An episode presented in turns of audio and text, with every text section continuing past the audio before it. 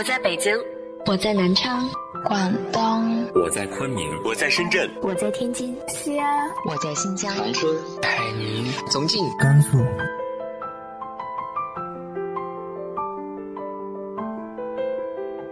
这里是 FM 幺八零八四，昨天的你的现在的未来，我是主播背着吉他的蝙蝠女侠。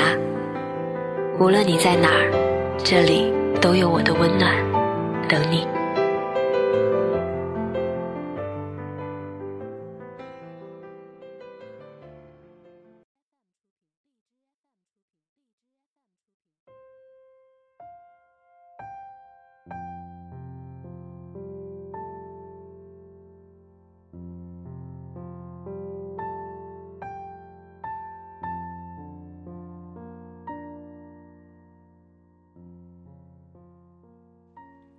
嗨，亲爱的你，晚上好。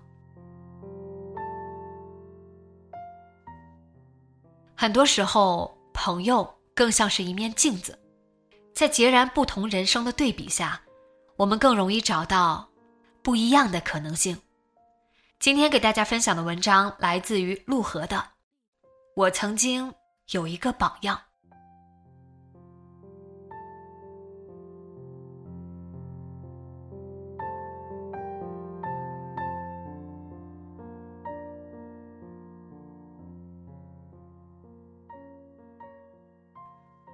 登录几百年没用过的 QQ，把好友群组里的朋友挨个点了一遍，发现一个朋友 L，之前万年不变的和男朋友秀恩爱的头像换成了自己和三个小男孩的合影。多生三个了呀，真没想到，时间过得真快，一晃眼，距离他说要趁博士毕业找不到工作的空档生孩子，已经过去十年了。仔细看照片背景，似乎是他家的后院，平坦的草坪，白色的房子，典型的美国中产社区。看来他已经在那边安居乐业了。回想他博士毕业找工作受挫时的自我怀疑，真是为他高兴。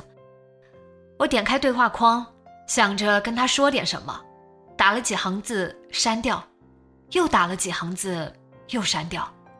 最后默默关了对话框，退出 QQ。L 曾是我的榜样，细究起来，我和他似乎算不上朋友，至少不像一般的女性朋友那种一起玩、一起逛街的闺蜜。从十五岁认识他，到二十四岁最后一次见到他，我和他单独见面的次数不超过个位数。相比说话。写信更多。在两千年前后，那个电子邮件开始成为主流的年代，我们一直像两个世纪遗老一样坚持手写，一写就是十几页，塞进信封里经常超重，得贴两张邮票才能保证不会被退信。内容都很严肃，讨论喜欢或者不喜欢的书。争论人是向往自由还是逃避自由，以及思考人生有什么意义，活脱脱两个忧国忧民的有志青年。当然，毫无意外，后来过了某个年龄，我们都对此日渐兴味索然，彼此的交情也就迅速淡去了。毕竟我们很少见面，对彼此的生活和喜好几乎一无所知。不如说，我们对彼此更像某种抽象的存在，笔友或书友。信写完了，书看完了，对方也就失去了意义。至于我们为什么没有成为那种常见的闺蜜，我猜主要是因为她太积极向上，活力四射，勤勉认真，有条不紊，目标明确。以至于生性散漫的我被衬托的简直如同烂泥一滩。好吧，我承认，其实我没那么喜欢他，正如他也没那么喜欢我，所以，高中三年我们在前面两年半里几乎没说过话。高一开学不久，我就留意到了 L，那时勉强考上那所重点高中的我，成绩在班里倒数，而他几乎每次都考第一。每天穿校服，扎高马尾，端坐在第一排，上课总是仰着头盯着黑板，课间也总是低着头在笔记本上写啊写，一坐就是一上午。常常是我早上到教室的时候，L 已经坐在那里学习了。中午我离开教室的时候，他还坐在那里。等我吃了午饭回来，他依然坐在那里。一开始我还以为他每天都不吃午饭呢，后来才发现他只是吃得快，洗碗更快。高一下学期开始住校后。为了弄清楚 L 早上到底几点去教室，我逼着自己起得一次比一次早，六点、五点半、五点、四点半，直到有一天早上四点十分摸黑赶到教室，才终于比他早到了五分钟。咦，你也来这么早？见到我，L 很惊讶。看起来，此前他从未留意到坐在后排的我，可是明明我每次进来都会经过他身边呀。一个人居然能专心到这种程度，我没法想象。换我的话，哪怕门口刮过一阵风，我也会抬头看看他往哪吹。为了赢过他，那之后我每天都会在四点一刻前赶到教室。像是和我较劲似的，没多久，L 提前了几分钟，每次都比我早到。我不甘心，也提前了几分钟。他一发现，又再次提前。最后我认输，重新回到四点一刻。习惯了，每次进教室都看到他坐在第一排。也是从那时候，生性懒散的我第一次。开始认真学习，自己都觉得不可思议。要知道，上高中之前，我从未正经学习过，对什么都提不起劲，每天在学校度日如年。每次开学都会在数学笔记本最后一页画出一学期的日历，每天下午放学用红笔在当天那格画一个大大的叉，简直厌学到极点。一直好好上课没逃学，主要因为我成绩还不错，而我太虚荣，很享受老师的夸奖和同学的崇拜。但自从较着劲和 L 一起摸黑学习，我却慢慢喜欢上学习这件事。坐在空荡荡的教室里，专注于一道解析几何题，或一篇英语阅读理解。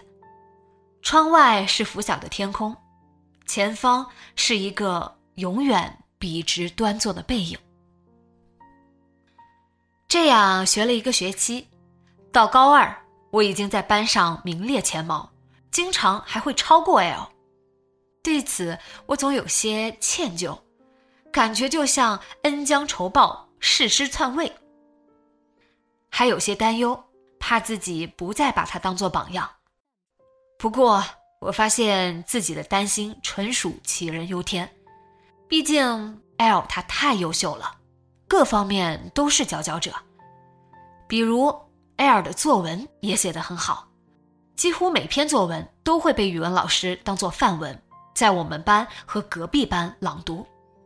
他喜欢看书，都是那种很厚的世界名著，常常在晚饭后、晚自习开始前抓紧时间看一两个小时。有一次，语文老师调查大家的阅读状况，我惊讶地发现他那张调查表上所有的名著都打了勾，连荷马史诗都不例外，而我连《水浒传》都没看完。出于见贤思齐的心理，于是我也去图书馆借了几本《红与黑》《简爱》《巴黎圣母院》什么的。好不容易捏着鼻子读完了《红与黑》之后。发誓再也不看古典小说。不过，我倒是在图书馆角落里发现几本尼采和叔本华的书。后来又发现了李敖和刘震云，居然就此喜欢上了看书。高二开秋季运动会，我发现瘦瘦小小的 L 居然也报名参加了跑八百米。天哪！我明明记得体育课每次跑八百米，他都在十名开外，每次都跑得满脸涨红，有一次还吐了。反倒是我长跑一直不错，不管谁跑第一，我雷打不动的都是第二。因为我需要有个人在前面领跑，我只要跟着就行了。为了向 L 看齐，从来不参加运动会的我主动找班长报名，没想到八百米名额满了，只剩下没人报名的五千米越野跑。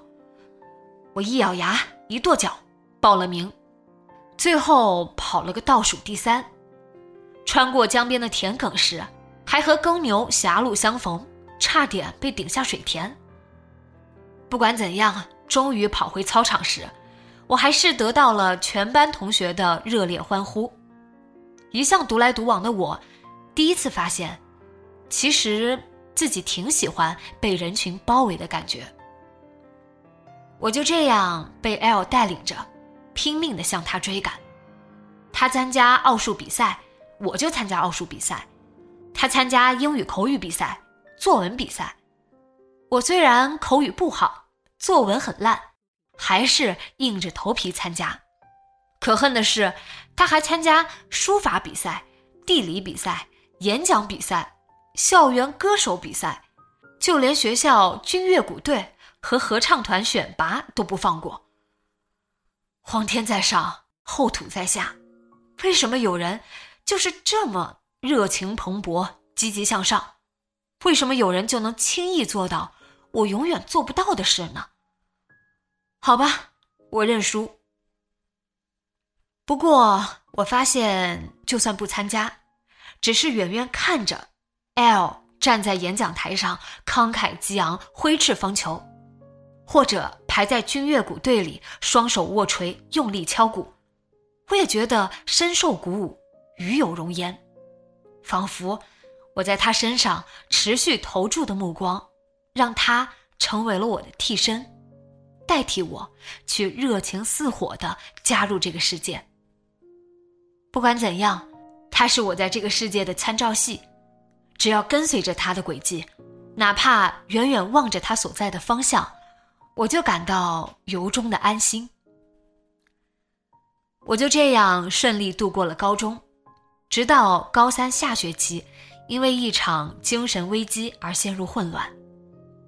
那段时间，我经常偷偷从晚自习教室溜出去，躺在寝室里看金庸、古龙、温瑞安，或者晚上熄灯后从操场旁边翻墙出去，去镇上、去江边游荡。眼见高考越来越近，我的状态却越来越差，每天魂不守舍。四月份的一节晚自习，我正蠢蠢欲动想溜走，收到同桌递来的一张字条，是 L 写的，问我晚上去哪，能不能带上他。如果不能，他想约我出去逛逛。那是我和 L 第一次像朋友一样一起散步说话，两个人沿着学校外面的江边一直走啊走。走到了一座没有灯光的桥，就折回来，然后再往前走，就这么来来回回，一直走到天快亮了。他问我为什么天天盯着他，他感觉自己一直被监视了几年。听说他是我的榜样，他笑得捂肚子。那时我才知道，他每天端坐在第一排。却经常在英语课本掩护下看三毛的书，一大早去教室，却经常什么也看不进去，只是因为早起会让他觉得自己很勤奋。他不喜欢读那些名著，也不喜欢写语文老师朗读的那些作文。如果可以随心所欲，他想像刘墉那样写。他说他一直很羡慕我，独来独往，谁都不理。什么事都不屑参与，一副众生皆醉我独醒的样子。是这样吗？我很惊讶。我只是太懒了，又不知道怎么跟不熟的人说话。拆穿了彼此的高冷滤镜后，我们俩一起哈哈大笑。后来回想起来，我猜 L 应该是看出我不对劲，想伸手拉我一把。只是那时候戒心太重的我，最后终究没有向他敞开心扉，辜负了他的好意。那年高考，我们俩的结局都不太好。L 发挥失常，比平常低了四五十分，错过了一直梦想的北大，被调剂到了四川大学的化学系。而我连考场都没进就休学了。虽然第二年考上了复旦。但我的精神危机一直盘桓不去，在大学那两年一直处于梦游般的状态，四处游荡，自杀的冲动一直如影随形。大一暑假，我去川北旅行，路过成都，L 留我在他宿舍住了几天，在川大门口见到两年多没见的 L，我发现他晒黑了，长胖了。还长了满脸痘痘。吃辣吃的，这地方连空气都是辣的。他笑着解释，一边抬手朝路上挥了挥。可这里人怎么吃都不长痘，我一个浙江人简直没活路。还真是，之前在门口等他的时候，我就发现了，这里的女孩一个个白净水灵。川妹子果然名不虚传啊！看来看去就我最丑。我跟 L 说了，L 哈哈笑个不停，说终于有人能体会他的处境了。一开始我还当真了，毕竟 L 和我一样，都是有点糙、有点丑，扔人堆里都找不出来的那种女孩。不过，第二天我就发现自己错了。事实上，L 在大学里很受欢迎，女生都很喜欢亲近他，男生则远远围着他转。我住在川大那几天，就有三个男生经常以各种借口来找他，一个比一个高且帅。原来你竟喜欢帅哥？听我这么揶揄，L 颇有些愤愤不平。人家只是刚好长得帅。我又没法让他们变丑。不过，我一点都不觉得意外，因为 L 是那么热情、明亮、光芒四射的人，简直就是普照大地的太阳之化身。那个暑假，L 每天像只陀螺转个不停。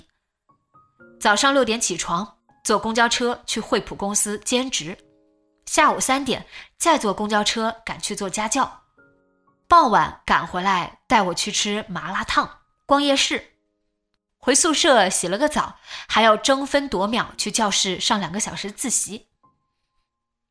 虽然川大不是他的选择，高分子材料专业更不是他的兴趣所在，但他照样学得孜孜不倦、热火朝天。他就是那种既来之则安之的人，在哪儿都能活得如鱼得水。我猜他就算被扔到月球上，也能迅速进化成不需要呼吸的月球人。早知道当初考川大，继续拿他当榜样。那时处于抑郁状态的我，忍不住这么想：哎，真没出息。为了捡起自己那点可怜的自尊，于是我很快向他道别，一个人坐上去往阿坝的长途客车。你到底要去哪儿？像是看出我买车票时的犹豫。上车时，L 有些担忧的问我，见我支支吾吾的，他说：“要不我跟你一起去吧。”你不是要兼职吗？我笑着说，还要做家教、上自习，还得伤脑筋，在三个帅哥里选一个。”L 笑了，只能送我上车，临开车还一遍遍交代着：住旅馆要小心，别随便认识陌生人。车开出车站，在路口转弯，我回头看见他还站在盛夏的阳光里朝我挥手。忽然觉得有些愧疚，又有种奇异的安心，觉得自己终究会回来，还会好好活着。因为我有 L 这座可靠的人生灯塔，不管我向着夜晚的大海航行多远，回头总能望见。遥远的灯火。最后一次见到 L 是二零零五年夏天，那时我已经退学，重新考到武大，继续在川大读研的 L，为了见我那时的男朋友，后来的丈夫 Z，暑假回家时特意绕到上海，和我们俩在徐家汇一家小馆子吃了顿饭。你不也喜欢帅哥？见到 Z。他笑着揶揄我，算是报了一箭之仇。临别时，L 凑近我，颇为动情地说：“这么多年，他终于可以放心了。”说的好像我之前是因为没遇到这个男人似的。我很不服气，L 居然点了点头，笑着说：“早点遇到就更好了。”后来，L 博士毕业时还找不到满意的工作，选择继续读博，考到了吉林大学。博士毕业时，却发现自己更难找到满意的工作。那时，L 很沮丧，人生第一次怀疑自己，甚至后悔自己当初高考失利，没有果断选择复读。一直想读中文系，却舍不得放弃理科成绩。明明不喜欢化学，却一路读到了博士，只因为他没有勇气像我一样，不断破坏自己的生活，重新选择。我不知道怎么安慰他，甚至不愿听到他这么说。他可是我的榜样啊，他怎么能怀疑自己？你都读到博士了啊！我说，你不知道我有多佩服你。你看我。折腾这么多年，最后也就勉强读了个本科。自然，我的安慰一点用处都没有。后来，L 告诉我，她放弃找工作了，决定和男朋友出国。那之后，我和 L 的联系慢慢变少了，偶尔在 QQ 上遇到，也只是互相交换一下现状。再后来，我们都慢慢弃用了 QQ。遇到的机会就更少了。偶尔想起 L，总有点感伤。可我也知道，人生本来就是一个不断找人结伴同行的过程。有些人走着走着就走散了，即便是我曾认作领路人的同伴，也终有道别的时候，甚至连道别都不会有。一抬头，彼此已经离得太远。更重要的是，我们已经不再像少年时代那样彼此需要了。我不再需要他这个按部就班、力争上游的好学生作为人生的铆钉或者参照坐标，他也不再把我这个活得乱七八糟的自我毁坏者视作人生的另一种可能。但我永远感激 L，要是没有他。少年时代的我肯定会在自我毁坏的路上越走越远，别说人生的另一种可能了，恐怕连活得像样点都很难。真想再给自己找个像他那样的榜样啊！